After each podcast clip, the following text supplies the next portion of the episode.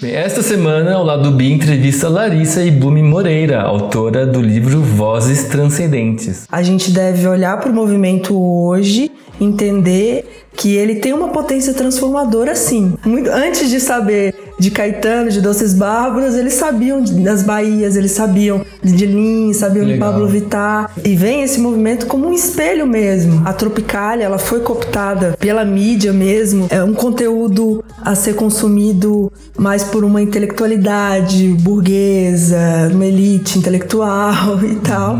E o que a gente vê agora é que esse movimento ele é muito inspirado na, na, na Tropicália, no Ney em outros artistas, mas que cresce, que vem da periferia. O fio condutor é justamente a diversidade, a pluralidade, tanto estética, tanto musical, quanto performática. Eu busquei essa diversidade mesmo, diversidade que é geográfica, cada um vem de um, de um canto, de um espaço, uma diversidade é, racial. É um movimento que está ganhando a mídia, que está ganhando o mercado, uma visibilidade gigantesca. Então, é claro que estrategicamente, é, para outros artistas, é muito bom se aliar. A gente está saindo de uma música brasileira onde quem está no topo são, são os brancos, héteros. E esse é um outro diferencial desse movimento, tá? As claras, né? Você os artistas chegam no palco e o meu gênero, meus, minha sexualidade, o meu afeto e isso tá nas canções. A música brasileira, ela tem um repertório que fala de homoafetividade, sim, mas de uma forma muito nas entrelinhas, né? Metafórica. E a música brasileira agora não. Esses artistas estão escancarando mesmo esse, esse amor que, que, pode ser plural, que pode ser homoafetivo. Essa proximidade com o público que a rede social criou, essa facilidade de você se divulgar, não precisar de uma grande gravadora, porque a, a, as grandes gravadoras são brancas, héteros, cis. Então, especialmente né, nos últimos 20 anos estão no sertanejo universitário e no funk, assim, no, uhum. no, pop um pouco. Assim. Tem a questão das cotas, que foi uma, um, né, uma conquista e que formou uma intelectualidade negra, periférica, e que tá querendo escrever sua própria história. Então não à toa esse movimento musical, em sua grande parte, vem da periferia. A música tem esse poder de de construção de mentalidade. E a música constrói dentro de nós essa ideia desse amor romântico, desse amor onde a mulher sofre. Vão criando em nós essa, linguagens sobre sexo, sobre amor. E a gente tem que desconstruir isso e que essa cena está fazendo muito bem. Porque são artistas que estão trazendo o corpo em primeiro plano também, né, no palco, junto com a música. A performance vem com tudo. As pessoas têm essa coisa, não, colocou o corpo já não é intelectual. já é, sabe, já baixou o nível. Uhum. Então a gente tem que quebrar com isso também. Corpo e mente são uma coisa só. Eu sou Márcio Caparica e esse é o Lado Bi, o podcast de cultura e cidadania LGBT. Fica aí que a gente já volta. será quem vai pagar pra ver? Não podem conter, não podem conter.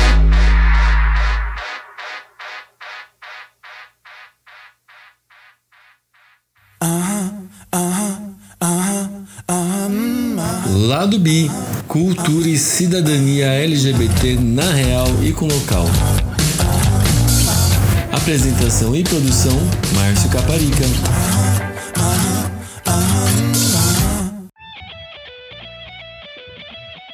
Esta semana, o lado B. MPB, MP bicha, você acha feio? Eu não acho feio. É que eu, é que eu acho que ele não é, ele não, não dá conta. Hum. Porque Luana Hansen, enfim, é. não dá conta. Uhum. Eu acho, eu acho. Eu tenho essa. É, é uma questão particular mesmo da construção do livro. Não, não tenho problema com isso, não. Eu acho que não dá. Fazer MPB, nova MPB. Ah, é uma MPB tão. Aí, é, eu não, não vou se falar. É, a nova cena musical. Alguém precisa criar um, um rótulo pra gente. É, já foi criado, MB Bicha, é, Trans, mas são hum. termos que os próprios artistas não gostam. É, exato. Olá, internauta! Seja bem-vindo a mais uma edição do Lado Bio, podcast de cultura e cidadania LGBT. O Lado B começou em 2013 e deu a maior sorte de pegar um movimento logo no comecinho. Foi uma época que estavam surgindo vários artistas LGBTs muito interessantes E a nossa convidada essa semana é uma estudiosa que escreveu um livro exatamente sobre os artistas LGBT da música brasileira que surgiram nos últimos anos. O nome dela é Larissa Ibumi Moreira e ela está lançando o livro Vozes Transcendentes pela editora Ru. Tudo bom, Larissa? Tudo bem, Márcio. Boa noite, pessoal do lado Bi. É um prazer enorme estar aqui com vocês. Uhum. Sou fã de acompanhar já há um tempo ah, e bom. agora fico feliz de estar aqui participando. A gente fica feliz que o livro está pronto, está aqui. Eu estou tá com algumas cópias dele, está lindo. As histórias são incríveis. Quanto tempo você ficou escrevendo esse livro, preparando ele? Olha, um ano e meio pelo menos. Uhum. Mas o processo veio seis meses antes, então eu posso contar dois anos já, se não me engano, se não me falha a memória. Porque primeiro eu comecei a, a estudar, observar os artistas, ir em shows, é, escutar entrevistas, para poder me sentir mais preparada para fazer esse trabalho. Uhum. E depois eu comecei a procurar de fato os artistas para conversar. Então tem uma questão de agenda, né, que é complicada. As entrevistas acabaram demorando, né, algumas uhum. a acontecer. E Resume para o ouvinte rapidinho qual que é a ideia do Vozes Transcendentes. O Vozes é um registro dessa cena musical que está desconstruindo o gênero no palco, né? uhum. né? É, não trata apenas de gênero, trata de raça e classe também, porque são artistas é, que estão falando sobre negritude, estão falando sobre suas experiências periféricas e tudo mais. É, e eu conto também como a música brasileira é, cursou essa trajetória é, do, desde a Tropicália, dos anos 70 até os dias de hoje. Hum, é, eu vou o... começar criando uma polêmica, então. Semana passada eu entrevistei a Vânia Toledo, que lançou uma exposição agora lá no Museu da Diversidade. E ela, né, presenciou todo o movimento dos músicos dos anos 60, 70, né, amiga de Caetano, de Mato Grosso, lá, lá. E fotografou as Bahias, né, para essa exposição. E eu perguntei para ela, eu acho que esse movimento agora é algo é, equivalente ao que aconteceu nos anos 70 com os, é, com os doces bárbaros em Mato Grosso e tal. E ela falou que não. Que ela não acha que esse pessoal vai ser lembrado daqui a 40 anos. O que você acha? Olha, como historiadora, é muito difícil olhar o presente. A gente sempre acha que o presente é efêmero, que vai durar pouco, é, inclusive, a nossa cultura hoje, essa cultura de redes sociais, do instantâneo, da tecnologia que muda a cada dia, é uma cultura do. Ah, é moda, vai passar. Uhum. Né? O que tem valor é só aquilo que ficou no passado, que são os clássicos. Eu discordo completamente. Eu acho que a gente deve olhar para o movimento hoje, entender que ele tem uma potência transformadora sim. Vou dar um exemplo. eu fui dar uma aula, fui falar sobre identidade de gênero numa cidade, na cidade onde eu nasci, no interior de Minas Gerais, chama Resende Costa, uma cidade de aproximadamente 11 mil habitantes. É, uma sala de aula de adolescentes do segundo ano do ensino médio e todos sabiam. Muito, antes de saber de Caetano, de Doces Bárbaros, eles sabiam das Bahias, eles sabiam de Lins, sabiam de Pablo Vittar e, e aquilo como um, e veem esse movimento como um espelho mesmo. Então te, conversei com, com um aluno gay e que uh, se sentiu extremamente representado pela aula. Queria que eu voltasse, mas queria que isso fosse tratado e não só o aluno gay, todos os alunos ficaram super interessados e, e é muito e esse movimento ele está transformando sim uma geração, né? Hoje você vê, você vai nas escolas você vê meninas namorando. Na minha época, isso não, não existia. Não, não, não, né? Isso era inadmissível. O professor que é gay ou a professora travesti, e isso ser, não ser velado, né? Uhum. Os alunos sabem que o professor é gay, não é só aquele burburinho, é e respeitam. Né? Óbvio que tem as exceções, as violências e tudo, mas esse movimento ele, ele vem é, junto com essa função que a arte tem de transformar mesmo mentalidades. Então, eu não vejo como dizer que esse movimento é menos importante do que a Tropicália foi. Eu vejo que existe uma continuidade, sim, que a Tropicália abriu caminhos em Mato Grosso, abriu, não só em Mato Grosso, tantos outros artistas, né? é, Cazuza, Cássia Eller, Martinalha, Alice Brandão, é, as Divinas Divas, né? As- É, eu acho que eu daqui a uns 30 anos eu vou ter orgulho de falar para meus filhinhos que eu vi as Bahias tocando num palcozinho de uma casa noturna minúscula perto de casa. Mas eu acho legal que você tocou no assunto da, do Mato Grosso, das Divinas Divas, esse histórico. Como que é esse histórico da essa linha musical que, histórica que leva até esses artistas que estão no seu livro? Olha, é, precisaria de um estudo, como historiador, eu digo, estudo acadêmico mais aprofundado para entender todas essas relações. Não foi o que eu me propus nesse livro. Eu me propus algo mais panorâmico mesmo. É, mas o que eu vejo que existiu ali na Tropicália um combinado estético e comportamental, né? E que isso refletiu em, em várias, várias outras manifestações artísticas a partir da Tropicália. Outros, além da Tropicália também existiam outros artistas que também tá, né, que não são não tem tanta visibilidade, não, não, não o nome não tão- não tá na história, enfim, mas que também estavam desconstruindo o gênero no palco. E foi, foi um processo que durante a- a- depois do fim da, da ditadura, da, da- quando o retorno da democracia e tudo me parece que houve um amortecimento mesmo político social, é, onde algumas pautas ficaram é, é, amortecidas mesmo. A gente teve um movimento musical mais é, mais violão, voz e violão. é, se perdeu essa coisa da performance, né? A, a Tropicália, ela foi cooptada pela mídia mesmo, é, virou quase um, ah, uma, uma ferramenta turística da imagem do Brasil afora. Virou, virou algo, é, um conteúdo a ser consumido mais por uma intelectualidade burguesa, uma elite intelectual e tal. E o que a gente vê agora é que esse movimento ele é muito inspirado na, na, na Tropicália, no Ney em outros artistas, é, não só nacionais, mas internacionais também, da cena queer, da cena gay, e, mas que cresce, que vem da periferia, não vem do centro. Sim. Isso que é interessante. E, e- e usou dessas referências, ressignificou essas referências de acordo com a sua realidade. A gente tem um exemplo de, de Bicha, né, que é o CD das Bahias, que foi lançado agora 40 anos depois que Caetano lançou Bicho. Né, foi um pouco uma homenagem, mas que é uma releitura. Porque Bicho do Caetano foi um marco no sentido de, de tratar a questão de gênero, né? E do- agora a bicha vem brincando com isso, mas muito mais dizendo as claras. Você tem lá o pica-pau, a música Pica-Pau, que é o romance entre dois pica-paus, no pico de um pau, Brasil. Bem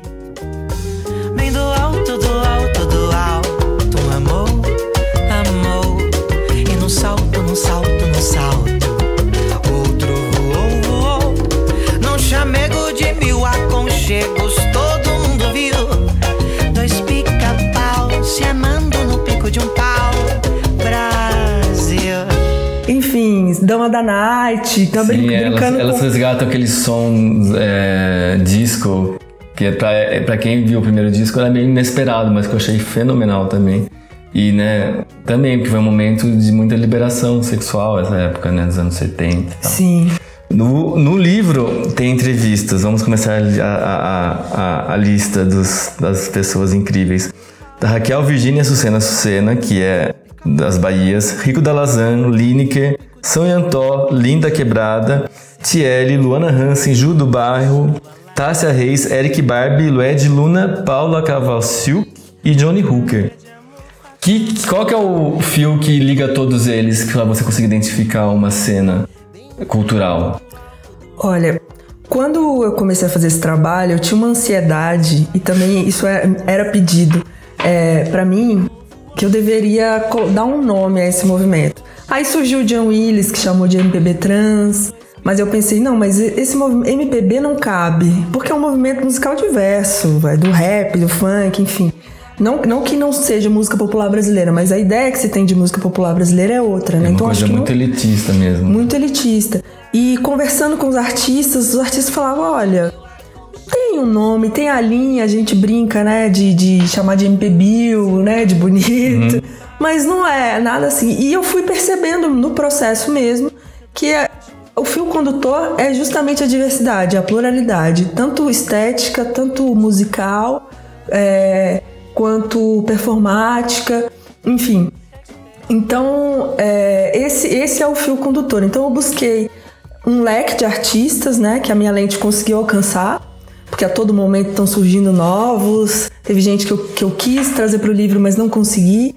Eu busquei essa diversidade mesmo, diversidade que é geográfica, cada um vem de um, de um canto, de um espaço, uma diversidade é, racial, a diversidade. Tem, tem é, dois artistas que são homens trans, tem a Luana, que é uma mulher lésbica, tem duas artistas que são bissexuais e tem a Tássia Reis, que é cis, hétero, mas que pauta gênero porque ela fala do feminismo, ela fala do feminismo negro, ela fala da, das questões da mulher, da mulher negra, gordofobia, e, e tá, isso tudo está imbricado, né? A gente pode falar então que é um movimento que se define por não ser é, homem hétero cis branco? Sim. Porque, tipo, Thiago York é mais ou menos da mesma geração e nunca ninguém vai associar ele com elas, por exemplo. Sim, sim. Thiago York vai ser legal, tá? Mas enfim. É, não. Tipo o, o, clipe que a Pablo Vittar fez agora com é, o Lucas. Lucas Luco. Luco, é, enfim, ele, ele tá no clipe, mas ele, ele é um aliado, mas ele não faz parte da cena, né? Mas é interessante isso que você falou, porque tem uma coisa que você pensar, né? Que agora tá num ponto já em que as pessoas que não participariam desse movimento estão tentando se incluir de alguma maneira, né? Por exemplo, Sim. Lucas Luco, ele é o padrão do hétero cis branco dominante mas ele tá querendo se elevar de alguma maneira se associando a Pablo Vittar, né? É, não como um julgamento, eu estou dizendo isso, mas é um movimento que está ganhando a mídia, que está ganhando o mercado, é, o mercado da beleza, mercado da moda, e não só assim, é uma visibilidade gigantesca. Então, é claro que estrategicamente, é, para outros artistas, é muito bom se aliar. E eu, eu acho, por um lado, isso é maravilhoso, porque a gente está saindo de uma música brasileira onde quem está no topo são, são os brancos, héteros, ou enfim, essa heteronormatividade, gente que está falando do amor romântico homem-mulher e tal. E a gente está indo para essa cena que traz é, uma diversidade de seres, de existências e de afetos, né? E todos explícitos, né? Porque você pensar, por exemplo, a grande parte da MPB, até essa MPB, entre aspas, classuda, é, nova Brasil, que as pessoas gostam tanto, é feita por mulheres lésbicas, mas elas nunca gritam que são lésbicas, muito raro, né? Sim, e esse é um outro diferencial desse movimento em relação por exemplo, a Tropicália outros movimentos anteriores, né? É, tá as claras, né? Você os artistas chegam no palco e é, o meu gênero, meus, minha sexualidade, o meu afeto, e isso tá nas canções. É, embora é, a música brasileira ela tem um repertório que fala de homoafetividade, sim. O próprio Chico Buarque ele tem canções Marilua, é, Bárbara, e outras que, que é, Caetano, enfim, que tratam de gênero, mas de uma forma muito é, nas entrelinhas, né? Metafórica e tal. E, e, a música brasileira agora não, esses artistas estão escancarando mesmo esse, esse amor que, que pode ser plural, que pode ser homoafetivo, que pode, enfim. Uhum. Demais. É, uma coisa que você diz logo na introdução que eu achei interessante é o poder de São Paulo para aglutinar esse movimento. Conta um pouquinho para o ouvinte o que, que você enxergou no poder da metrópole de São Paulo na formação. É, São Paulo é o, é o polo de, da indústria da música, da indústria cultural, né? São, o eixo Rio-São Paulo, né? Polo econômico, enfim. E além disso, é um espaço de diversidade de corpos, né? Por mais que existam os corpos né, do centro, os corpos mais marginalizados, mas enfim eu, como uma pessoa que foi criada no interior de Minas Gerais, é, quando eu cheguei aqui, você não. Você é. Você.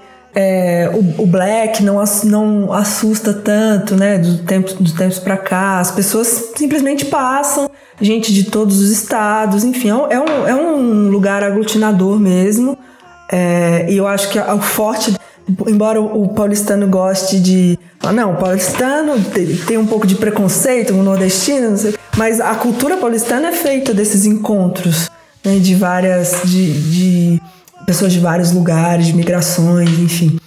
É, então o que eu percebi foi isso, assim, por exemplo, a Lued é, já tinha uma carreira na. Lued Luna tinha uma carreira na Bahia e veio para São Paulo e aqui ela estourou. Ela encontrou um quilombo urbano, né? Uma, que é o Aparelho Luzia aqui, é um espaço uhum. da Érica Malunguinho e eu tal. Eu tô tentando tanto entrevistar a Érica, mas é difícil também. é difícil. É, encontrou esse espaço e ali ela é, estourou. Então, eu acho que é, isso é um facilitador. Assim, o Johnny Hooker lá no Recife já, já tinha estourado lá, mas de modo geral, é, esses artistas vêm para São Paulo e aqui encontram essa cena independente, né, musical independente que está forte. Principalmente de 2010 para cá, São Paulo foi é o centro dessa música independente. E, e, a internet também, que é um fator principal. Essa era outra pergunta que eu ia colocar: o papel da internet para fazer esse movimento acontecer. Sim, a internet foi fundamental. É, hoje, por exemplo, algumas casas de show é, não, não, vem, não contratam artistas pelo número de discos vendidos, pelo número de likes, de seguidores, de uhum. players. É, que, que eles conseguem alguns alçar alguns contratos de casas de show maiores, enfim. É, essa proximidade com o público que a rede social criou, essa facilidade de você se divulgar, né? Não precisar de uma grande gravadora, porque a, a, as grandes gravadoras são brancas, héteros, cis. Então, especialmente né, nos últimos 20 anos estão no sertanejo universitário e no funk, assim, uhum. no, no, pop um pouco assim. Mas é, foi, foi essa a brecha, né? A música independente foi a brecha que esses artistas é, conseguiram para alcançar essa cena. Uhum. Você sente que essa cena está, inclusive, começando a influenciar esse mainstream brasileiro hoje do sertanejo e do funk? Eu acho que tudo é um diálogo, especialmente dentro da arte, né? esse movimento das mulheres no sertanejo universitário, é, que é fundamental, embora muitas não se considerem feministas, talvez não veem que o que elas estão fazendo é. Mas é, a gente hoje é, não é mais festa do patrão, é festa das patroas. Eu acho que existe um diálogo, sim, é, não tão escancarado, mas é todo um movimento é, que vem das ruas também, que vem da, das discussões, dos textos na internet sobre feminismo, sobre o lugar da mulher. Tudo isso fomenta é, novas atitudes diante da vida e diante da arte, né? Uhum, então legal. eu acho que. Bem, você estava dando uma entrevista aqui antes de eu chegar e eu ouvi por cima e você falou uma outra coisa que eu achei interessante, também você toca no livro é, o papel não só do, do, mundo acadêmico no surgimento disso aí, mas das culturas, da, das políticas públicas que fizeram surgir novos novas pessoas no mundo acadêmico. Conta para o ouvinte. Que... Ah, sim, porque eu acredito que nos anos de, de governo Lula, né, com todas as questões que po possam ser colocadas, mas foi o momento no Brasil que mais incentivo, de maior incentivo à arte e, e que criou, criaram pontos de cultura, foram editais de cultura que facilitaram o acesso de uma juventude periférica a essas ferramentas culturais. Né? Os pontos de cultura são, são maravilhosos e você não via isso antes. A questão das cotas, que foi uma, um, né, uma conquista é, e que formou uma intelectualidade negra, né, periférica, e que está querendo escrever sua própria história. Então, não à toa esse movimento musical, em sua grande parte, vem da periferia. Se você vê os registros dos artistas, é, eu sou do Capão, eu sou. Enfim. Uhum.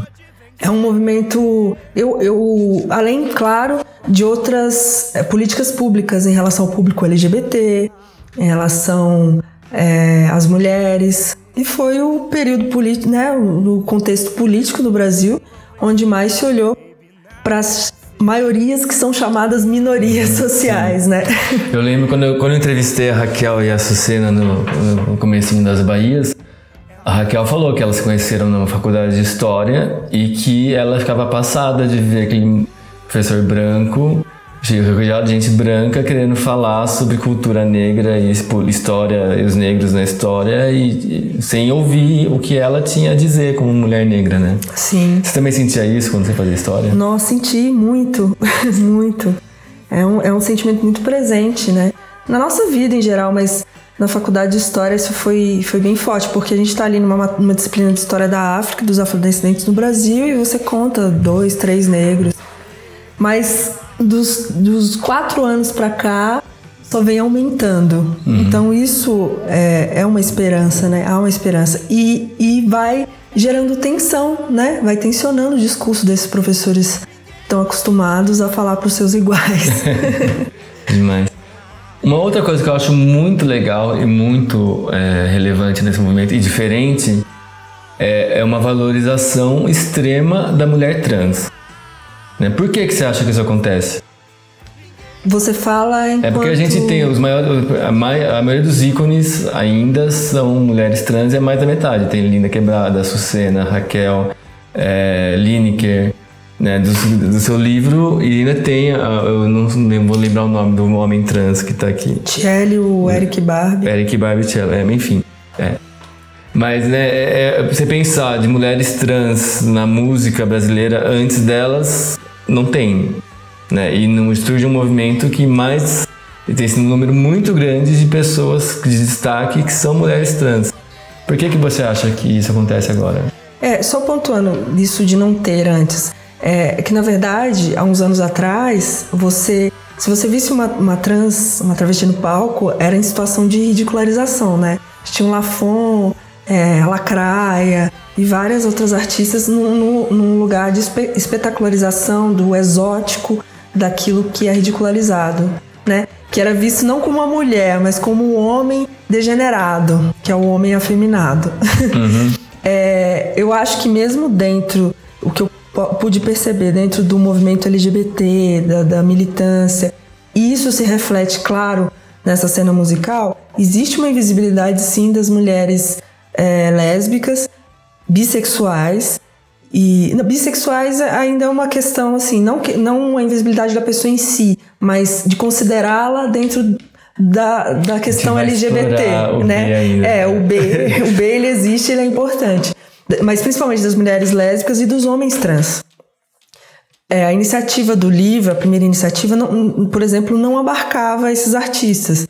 E eu fui atrás mesmo, eu procurei, eu falei, eu preciso que tenham artistas, porque eu sei que existem, entendeu? A minha lente não estava alcançando naquele momento, a mídia não está alcançando, mas eles existem.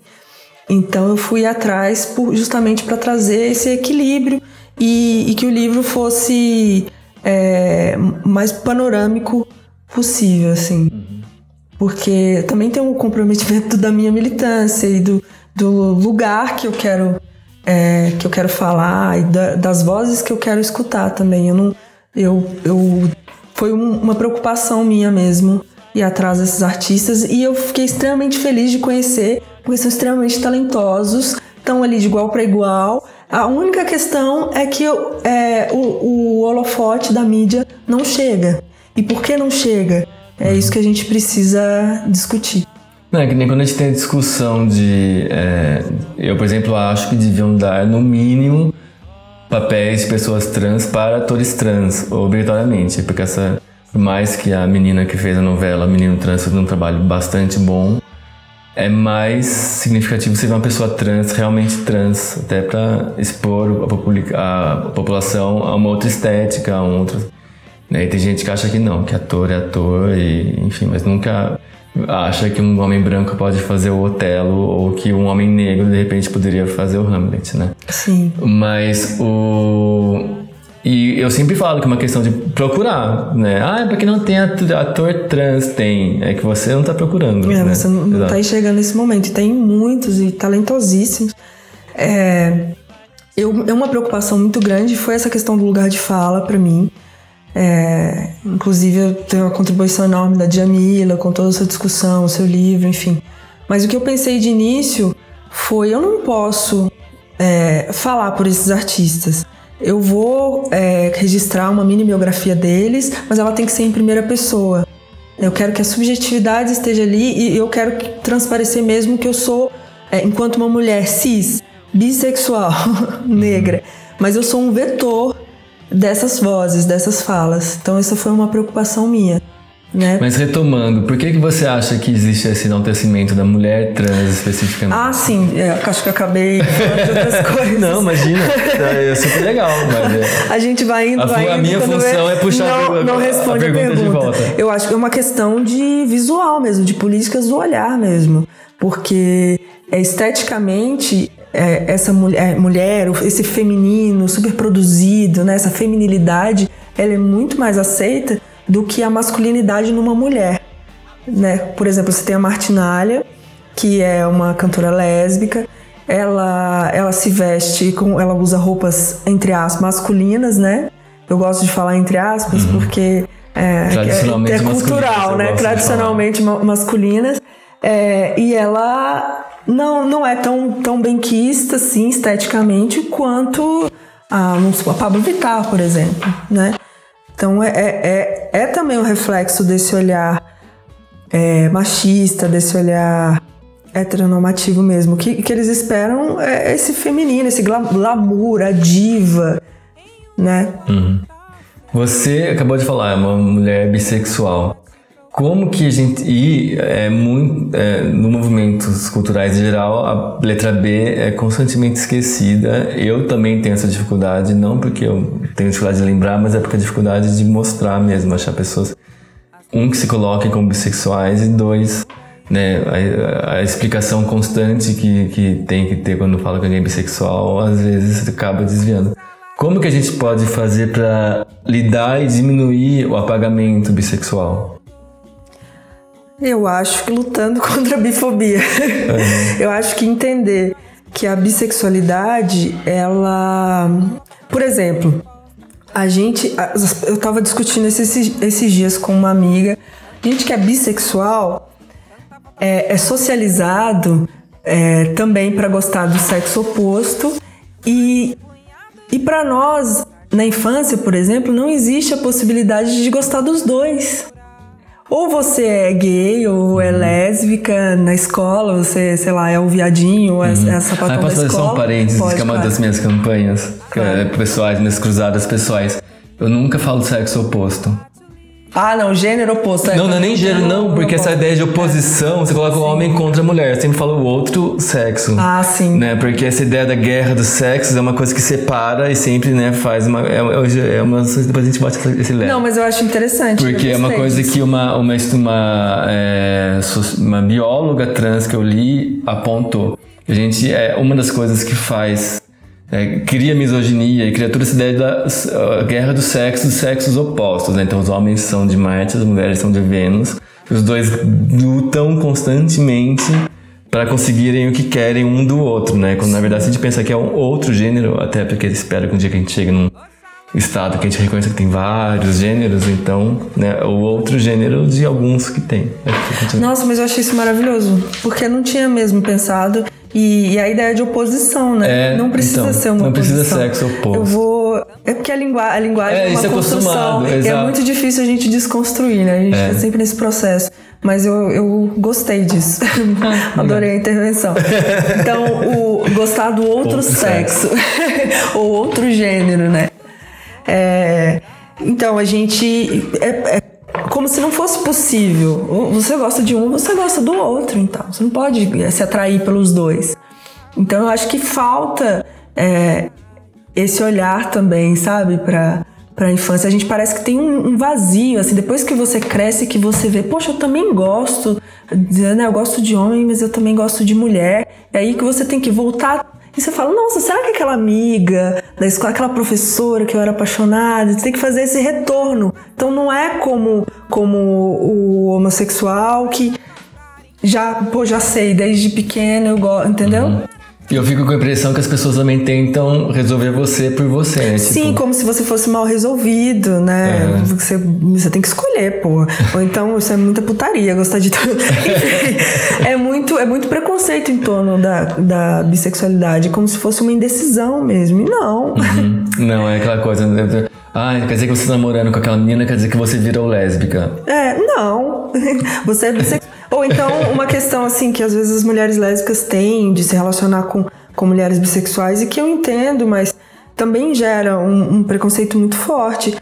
E uma né, é difícil falar em solidão porque ainda tem uns lugares de privilégio, mas enfim.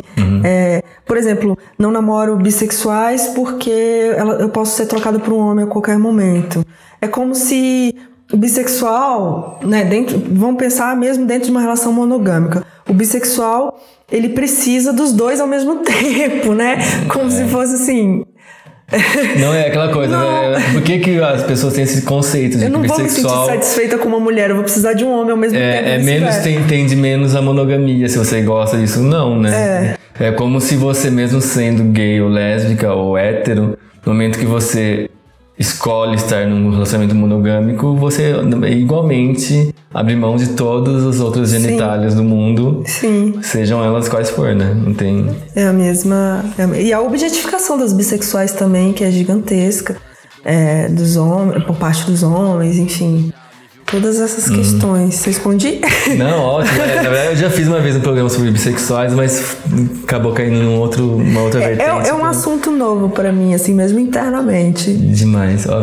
Bem, voltando um pouquinho pra música, é que eu realmente queria falar, porque alguém que se relaciona, se identifica como bissexual ainda é difícil, então eu gosto de aproveitar isso também. Mas voltando pra música, uma coisa que é legal também desses artistas é muito essa, exatamente de colocar o eu lírico homossexual. Você sente que os héteros vão conseguir se identificar ou se acostumar com a ideia, da mesma forma como nós, homossexuais, vivemos É isso que eu ia dizer. Os homossexuais, bissexuais se acostumaram com a vida toda com esse, é, com esse amor voltado ao outro sexo, né? O amor ele e ela, enfim. Então eles têm que se acostumar também. São formas de amar. São pensar, meu, é, é o eu lírico, né? O que dizem. eu acho que é isso. Que essa música, a música tem esse poder de de construção de mentalidade muito forte. Não só a música, o cinema, a televisão, a- enfim, tudo é, ao nosso redor. E a música constrói dentro de nós essa ideia desse amor romântico, desse amor onde a mulher sofre, é, que ela tem que sofrer, né? Com Vinícius de Moraes. Né, esse amor sempre direcionado ao outro sexo. É, é interessante tirar isso de uma normalidade com essa nova música. Até aquela ideia, quando o Chico Buarque, né, que por trás de um homem triste é sempre uma mulher feliz. Uma mulher feliz, é. Essa inversão também é, vão, vão criando em nós essa, linguagens, né? Sobre sexo, sobre amor. E a gente tem que desconstruir isso e o que essa cena tá fazendo muito bem. Uhum, demais. Você acha que o público que tradicionalmente gosta de MPB, nosso público Nova Brasil, é, ainda esnoba esse movimento novo? Eu acho, em parte sim. Mas em parte, por exemplo, Johnny Hooker, eu vou no show do Johnny Hooker e eu não vejo, eu vejo muita gente hétero, eu vejo muita gente é, desse- que curte essa, essa MPB, essa Chico, essa coisa é, mais elitizada, digamos assim. É, eu acho que, por exemplo, o que fazem com a Pablo Vittar é terrível. eu acho que uma questão de gosto musical é uma coisa, mas qual é o direito, vamos supor, se ela cantasse mal, qual é o direito de uma drag cantar mal como um, um ó, artistas que a gente conhece, que, que também não, que, sei lá, que não cantam bem, mas que são aceitos, enfim. E eu acho que Pablo canta bem sim, acho que ela tem uma, possi- Eu uma potencialidade gigantesca. Acho que ela- existe uma escolha ali de um tipo de, de música, de um tipo de um lugar vocal, mas é, você vê ela cantando Whitney, Whitney Houston, enfim, você vê as outras potencialidades que a voz dela alcança, assim. Ela, e ela é é uma escolha, ela, ela tá sendo muito bem sucedida nisso. Eu acho lindo que ela banca essa escolha, né? Sim, sim. Eu acho que existe. Eu, eu, assim, sinceramente, eu não sei dizer. Eu, eu, eu, eu penso que, que, que existe, em parte, sim, um desconhecimento por aquela ideia do tipo, o Tropicália que era o movimento, que era foda, que era é, que desconstruía, que, enfim, que botava banca, que era político. Esse movimento é modinha. Acho que vai um pouco por aí.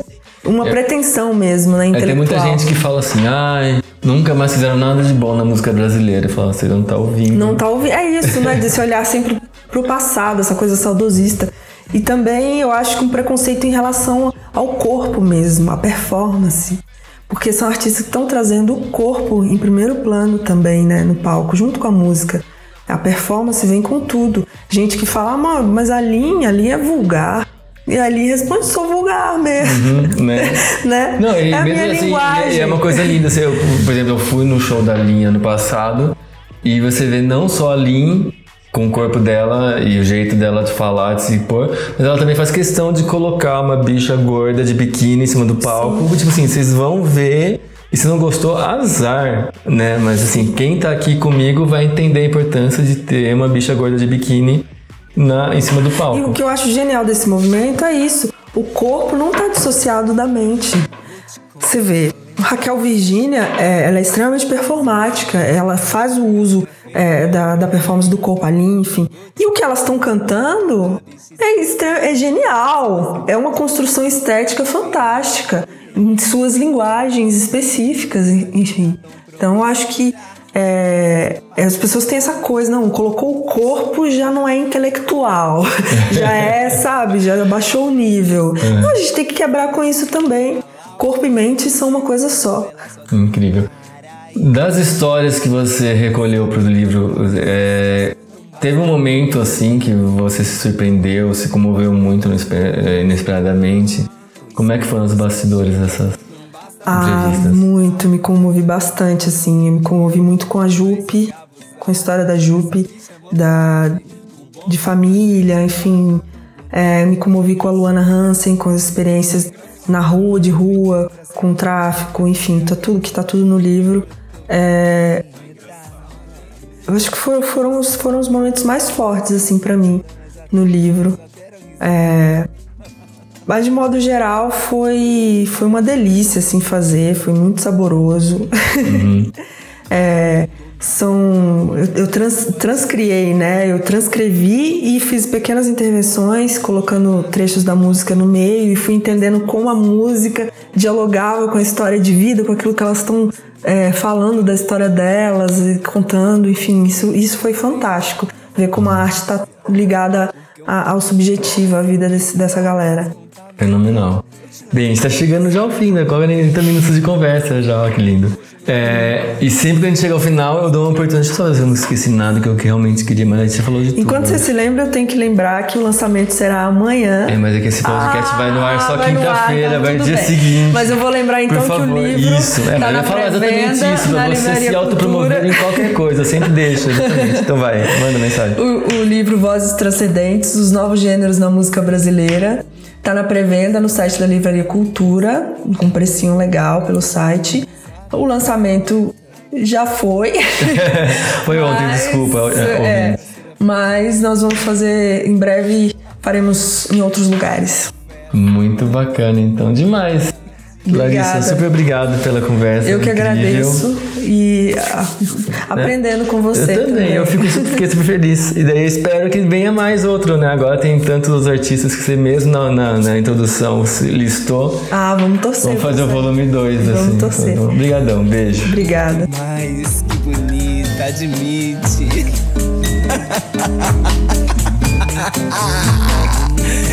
Maravilhosa. A gente sabe quem é a mais bela.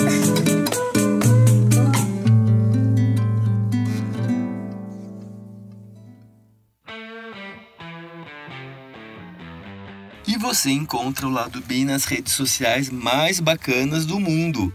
Nós estamos no Facebook, em facebook.com.br programa Lado B, no Twitter, em programa Lado B, no Google Plus, em google.com.br mais Lado B e no Instagram, em programa Lado B. Confere o blog do Lado B em www.ladob.com, onde eu escrevo quase todo dia. No final de cada post tem um botão para você fazer uma doação única ou uma doação mensal. clica neles e pinga um dinheirinho. É graças a essas contribuições que a gente continua funcionando. O nosso e-mail é programaladobia.gmail.com. Escreva mandando sugestões, reclamações ou elogios. Eu leio tudo, mas respondo apenas aquilo que me convém. Você encontra o podcast do Lado B no SoundCloud, no YouTube e no iTunes. Enquanto estiver no iTunes, aproveita e deixa um review de 5 estrelas e uma recomendação escrita. Assim a gente fica mais popular. Eu sou Márcio Caparica e esse é o Lado B, o podcast de cultura e cidadania LGBT. Até semana que vem. Beijo!